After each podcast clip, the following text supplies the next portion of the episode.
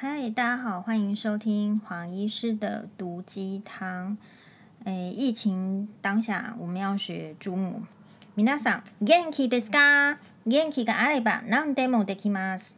好，意思就是说，但是呃，如果你身体非常健康、有元气的话呢，什么事情都做得了。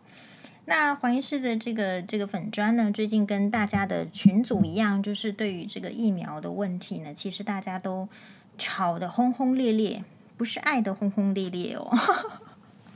好，所以我其实我嗯，我们是还蛮，就是如果你经历过一些人生的风雨啦，比如说像黄医师这样，好，从小这个家境呢可能不是很好，然后爸爸呢早早又去世。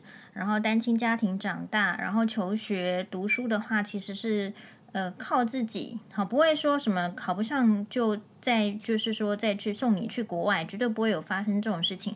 如果我们书没有念好的话，就是要去这个大桥头下搬砖头。好，所以呃每一个人面对事情或者是危机的时候，或者是需求的时候的看法，绝对是不一致的。所以我们从小就会很知道说。呃，我们的人生，如果我们要什么，呃，我们自己要去努力，要去争取，并没有说很很真的期期待待说啊，别人来给我们，啊，或者是说我可以侥幸，或者是说，嗯，我如果多做好事，我就一定可以怎么样？好，如果呃我与人为善的时候，我就可以怎样？因为长时间的这个实验下来，我觉得。有一些事情呢，姑且是你自己心中要放下。可是有一些事情呢，该努力的，呃，就要去努力。比如这样子讲好了，就很多人会，就是黄医师比较常常听到的称赞，就是觉得黄医师比较会讲话，呃，会很明白、快速的、明确的把脑海中或是心目中呢想要讨论的事情、想要探讨的事情呢，把它说出来。可是呢，那黄医师做过的努力是什么呢？首先呢，姑且不论这个语言的这种种类，我觉得在学习任何一种语言呢，没有人是讲的百分之百标准的，因为所谓的标准在哪里？只有就是说，你有没有想办法去说成你想要的样子？比如说日文的发音，比如说英文的发音，或者是你中文或是闽南语的发音等等。第一个。呃，其实就是你要你要讲一件事情，一定是呃语气要清楚，口口语的表达要所谓的让人家听懂你的意思的时候，其实要有一点不疾不徐，然后字句要让人家听得懂。那这个部分的话，其实我很开心，就是说能够很早的年代，就是能够接触到邓丽君的歌声歌曲。那邓丽君的歌曲有一些重点，就是说，除了唱腔是非常的柔美、甜美，你听了心情就很好之外，你听她的歌，其实你一定不用看任何的字幕，或者是去查什么，你就知道她在唱什么。那这个很明确哦。所以像后来我那个年代，可能比如说小学的时候，也许流行的是小虎队，可是小虎队就算是一首简单的歌。呃，我看一下小，我想一下哈，这个小虎队比较有名的歌就是是这个，哎，我我我想来唱一下，嗯，可是我歌词就想不起来，为什么？因为那些词句没有进到脑海里。那这样子的话，对于一个作词者，不就不就有点可惜吗？因为一首歌就是歌曲的曲调跟歌词要。结合在一起才会达到那种情绪的诱发嘛。好，所以我要讲的是说，比如说觉得黄医师可能讲话是比较容易让人家听清楚的，或者怎么样。可是其实第一，我我注意到很多的事情啊，比如说第一个，可能是你的这个讲话的用词，还有讲话的清晰度，你都要注意，还有你的速度要不疾不徐，然后赘字不要太多。啊当然，我还在持续的努力，因为人都是会懈怠的，没有注意到，其实就会越来越差。所以你会发现，有一些主播他一直都很差，也有些主播他是越来越好。这个就跟你想要创造怎么样子的给人家说话的呃听到声音的印象，其实有很大的关系。呃，我们说，虽然说在这个网站上呢，就是 FB 上大家吵吵吵闹闹的，呃，有朋友会，我我我觉得他可能跟我不是很熟啦，但就是大学的朋友、大学同学会关心，然后说啊，你不要再生气啊，怎么样？好，其实哈，这个如果你去问欧巴，我们该来做一集欧巴新版，妈妈生气的时候是怎么样？然后，呃，其实我那天问欧巴，我说他他们两个觉得我平常不太生气的，但是我生气起来会很可怕。所以黄医师的生气是是那种是嗯会爆炸，然后冲冲破这个呃 臭氧层到外太空的那一种。可是我平常其实没有那么太大怒火，因为我平常比较倾向的方式是应该是我跟你说。而且我直说，说到你懂，我尽量去练习这一块部分哦。所以就是我自己感觉，就是说，诶，大家可能以为我们在生气或是在对战，其实没有那么没有那么傻啦。就我们时间可能是顺便一起看哆啦 A 梦的电影，一边顺便看这个 Netflix。我最近才看到的，因为 Netflix 呢是大概。就是《爱的迫降》那个时候出来的时候，我才很认真去装，哈，因为要看《爱的迫降》，然后装了之后呢，就好啦。那就是因为也疫情的关系，然后真的里面我想说有一些剧呢，都把它看完了，再再解约好了啊，毕竟一个月还是要花钱，结果到现在都还没有解约。好，那所以我就最近有看到一个是，嗯、他的名字我看就是叫川普。啊，川普的美国梦，这个是在川普选举前，Netflix 所这个有点类似像是一个小传记这样子的一个影片，它就是 Trump an American Dream，好，就是从他的好几个部分来讲，有点像是你会看到什么温莎王朝啊，或者是戴安娜王妃怎么样介绍这个人，我然后他的演员就写唐纳川普，然后他的类型可能是。比如说政治纪录片啊，所以它是一个纪录片、传记片，或者是呃社会文文化类型的纪录片。比如说，他的第一季是从他的这个发基点曼哈顿开始讲。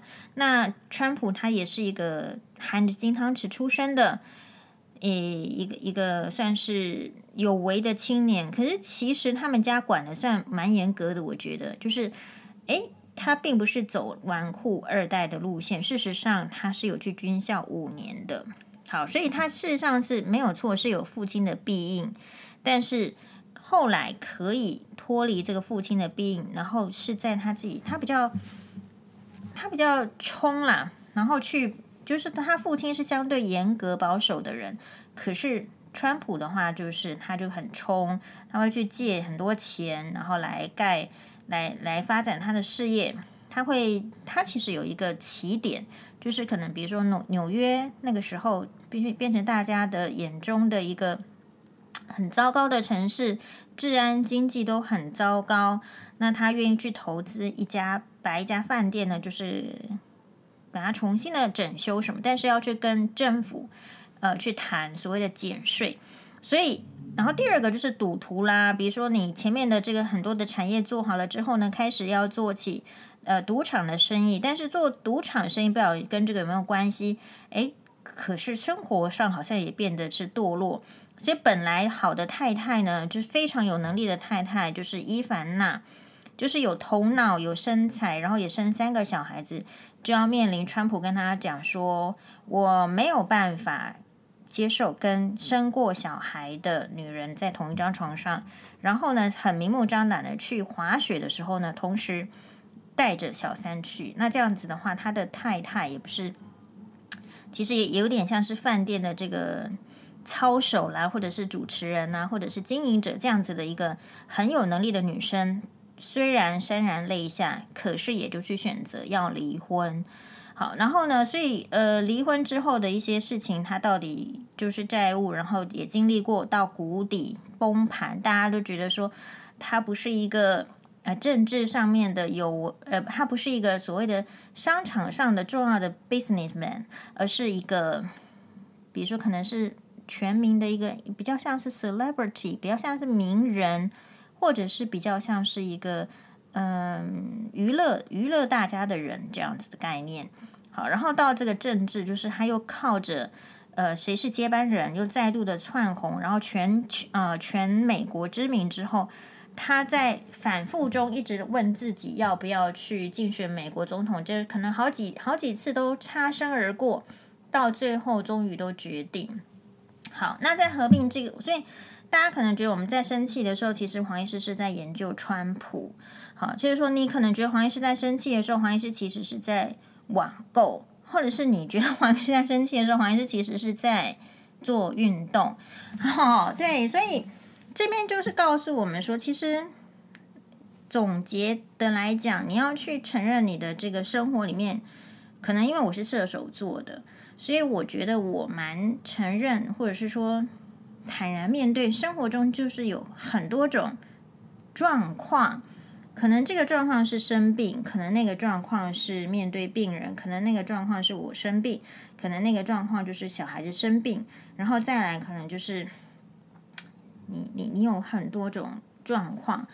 那与其说串到川普这边，他也有讲到一个，就是说你有很多种状况，但是川普，我我在这个那么多季的这个节目里面，我学到什么？川普本身是有个有能力的人，对不对？但是他同样是有野心的人，然后他也很敢。比如说一般人没有办法去想要借那么多钱，可是我觉得那个是商业的手法。但是川普怎么样对待别人呢？我们可以看看，当一个人有钱，然后有权势之后，或者是说在往权势的路上攀爬的时候，他会怎么对别人？我觉得这个很重要。他说，对于弱者，他会去。抓住人家的弱点，然后利用这个弱点，那他就可以摆布这个弱者。好，第二个，如果是比他强的强者，就换他被修理，对不对？他说他会汲取教训，加倍奉还。所以，其实你生活中面对的人，其实不要不外乎就是比你弱的，不然就是比你强的。你遇到弱的时候，你会有什么样的情形？你遇到强的时候，又会有怎么样的情形呢？其实每一个人的做法会不太一样哦。我觉得川普算是相当的，就是就是有特色，他采取这样的这样的做法。好，那再看看我们另外就是说，在这一次的 FB 的这个文章里面，我觉得我们有一个网友，我们在讨论呃疫苗问题。好，他是他是路在远方同志。好，这位同志说什么呢？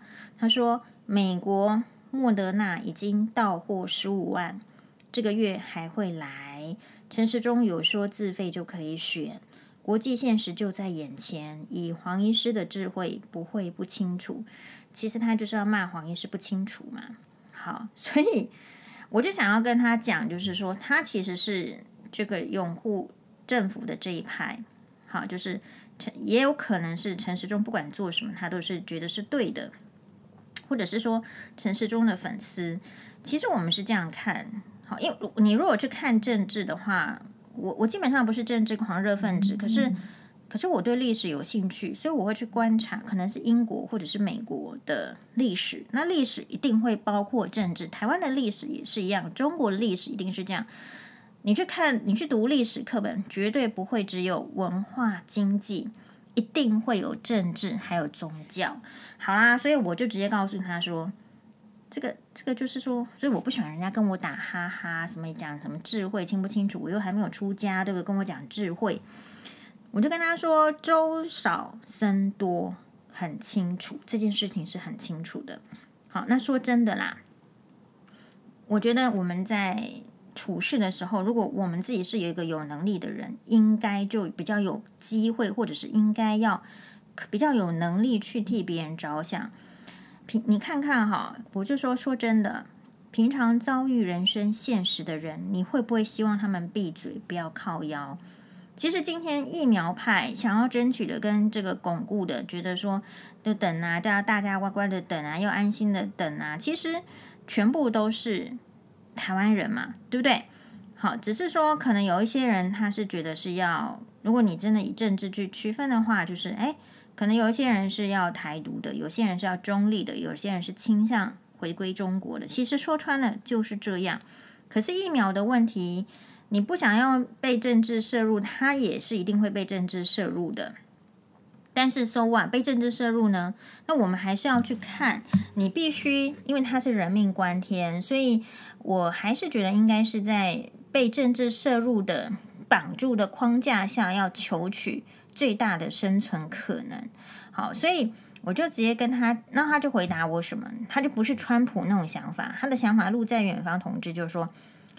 我也平凡人啊，这事轮不到我做主，我只能静静的等待台湾平安度过这一次的疫情呀。所以大部分的人都不会是川普，大部分人都觉得，嗯，人为言轻，觉得自己没有办法，所以最好是乖乖的。所以呢，黄医师也就跟他分析了。我觉得路在远方呢，他一定是那一种，就是每一次都笑着要离职，可是呢就会被这个恐吓，被什么台词恐吓呢？这个圈子很小，以后老板会打听啊，然后呢就说你坏话，然后所以你又不敢离职，那你周末呢休假你也不敢，就是真的去放松，你就要去上课，然后领着莫名的烂薪水，一生都被榨干的个性的人，你才会取路在远方。好，那我我我觉得这边就是后来就引起我一个这个思考，就是说其实我们都被某一些人隐形的霸凌，不敢表达自己的想法。我一直有一种感觉，就是说民粹主义的最后很容易就走向极权主义，因为民粹主义的意思就是你不得不一直在某一种层某种层面，当然不是民粹主义的全部。但是某一种程度，民粹主义很重要，就是要要发扬自己的本土的价值，然后要一直称赞自己，然后要一直说自己很棒棒。所以感觉上，任何一篇的这种文章，或者是说一种想法，如果你不在后面怎么加上什么台湾同岛一命啊，什么台湾加油啦，什么什么，感觉好像就是你是不是就是中共的同路人？其实我们不喜欢这种。被贴标签，就是我们在前一篇的讲，如果你有听过的话，讲那种就是给你贴负面的标签。我们怎么会是中共的同路人？那我们如果表达另外一种意见，难道就是一定是反政府吗？不能提供其他可能的建议吗？所以有时候我就觉得说，其实很多人都被。隐形的霸凌，你如果稍稍有感觉说你你的形态好像不是主流的意识形态，就像那个唱歌，你现在是如果人家都在唱歌仔戏，你唱邓丽君的歌也，你好像也不太敢唱。就像有时候呢，这个人家都在唱流行歌曲，好像你叫我去唱邓丽君的歌，我也不是很敢唱。其实很多人都被隐形的霸凌，好，所以不敢表达自己的想法，总是把别人就是那一些霸凌你的人的利益放在自己前面。其实他们的意见也没有多高明，他们的做法也没有多完整，这个就是我我的看法。好，然后就有一个就是说，不知道是住在美国还是哪里的这个马利欧，是不是马利欧孙马利欧先生呢？就会喜欢留言一堆英文。其实黄医师对看英文呢就是没兴趣，当然是不会看的。但为什么呢？然后他就会讲说，呃，他可能是黄医师粉专的这个初加入的这个网友。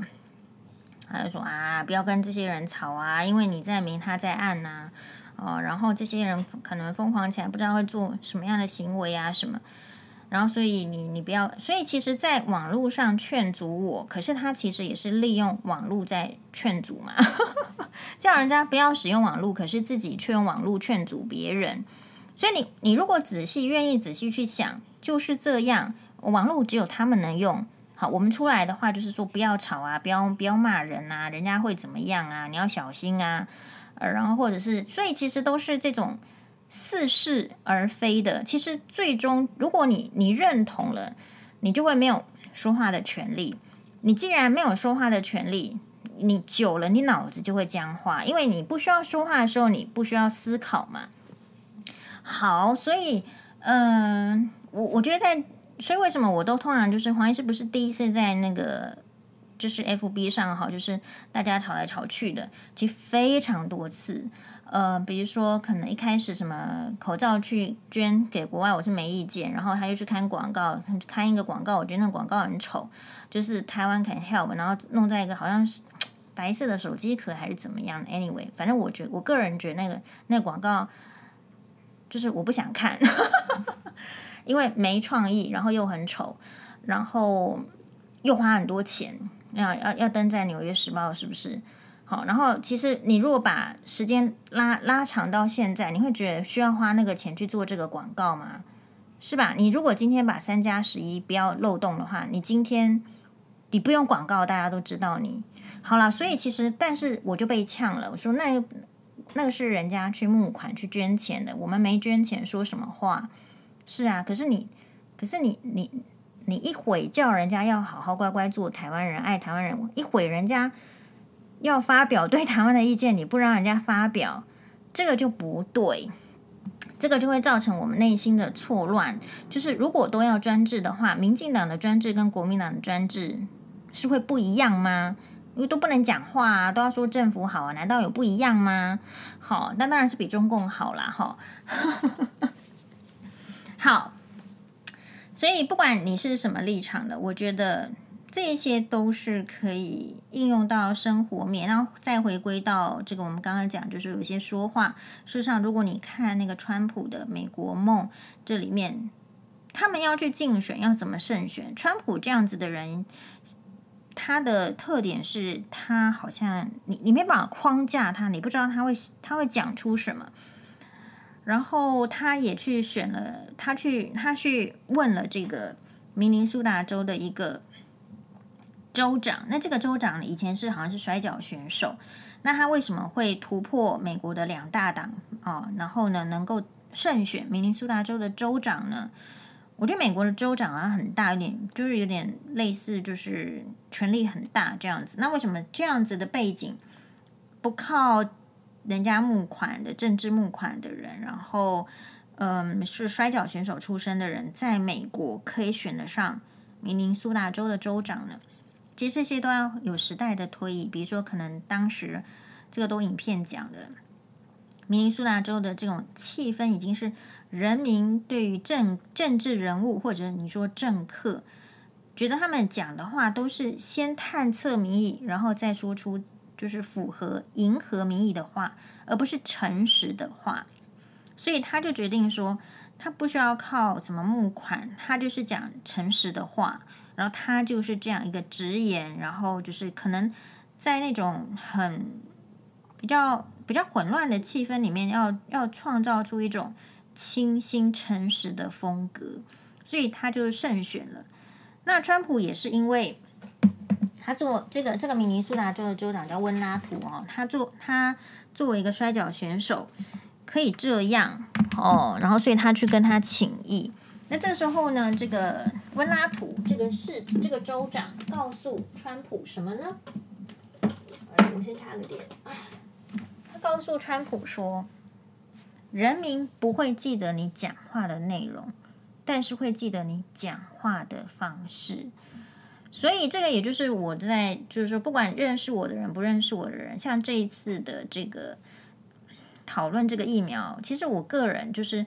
还蛮喜欢也支持，就是我本来的这个粉粉丝里面的这种讨论，但是我很不喜欢，就是说那种就是人家本来在讲婆媳问题的时候，他都没意见，讲什么议题他也都没意见，但是只要讲到这种就是有点政治比较比较需要表达立场的时候呢，诶，他就出来反对，他就出来来来钉来来杠，你都不知道他本来是从哪里来的，那我就不喜欢这种人。好，那我也会直接呛。那那个人也呛我说：“难他不知道我们这个粉砖是只嗯只能够有谈婆媳问题的人才能来？事实上不是说只有谈婆媳问题的的人才能来，而是说台湾的民众，你有没有想过，你是不是只有谈政治？你是不是只对政治狂热？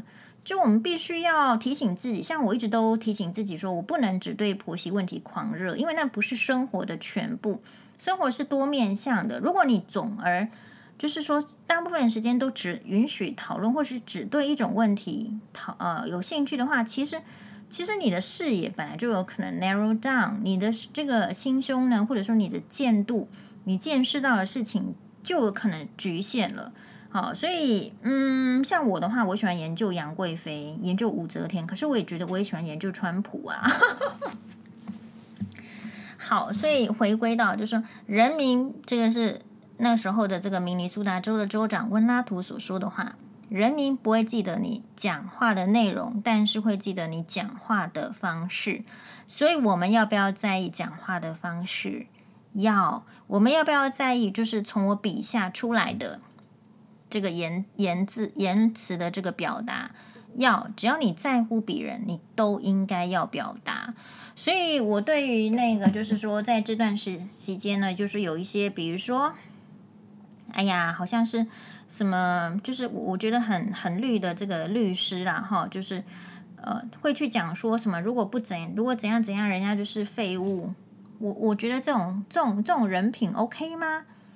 这种言论言辞是，呃，只是在那边挑动，就是说一些情绪而已嘛。事实上，如果你为什么我会觉得不 OK？是因为静下来，就是没有这个世界没有人是废物，每个人都是有他很值得尊重，然后你你必须仰赖他的地方。就算你没有仰赖他，他的家人也仰赖他。很少很少很少很少人是真正的百分之百的这个你说啃老族。就算啃老族，他妈妈也是需要他才会让他这样啃老嘛，对不对？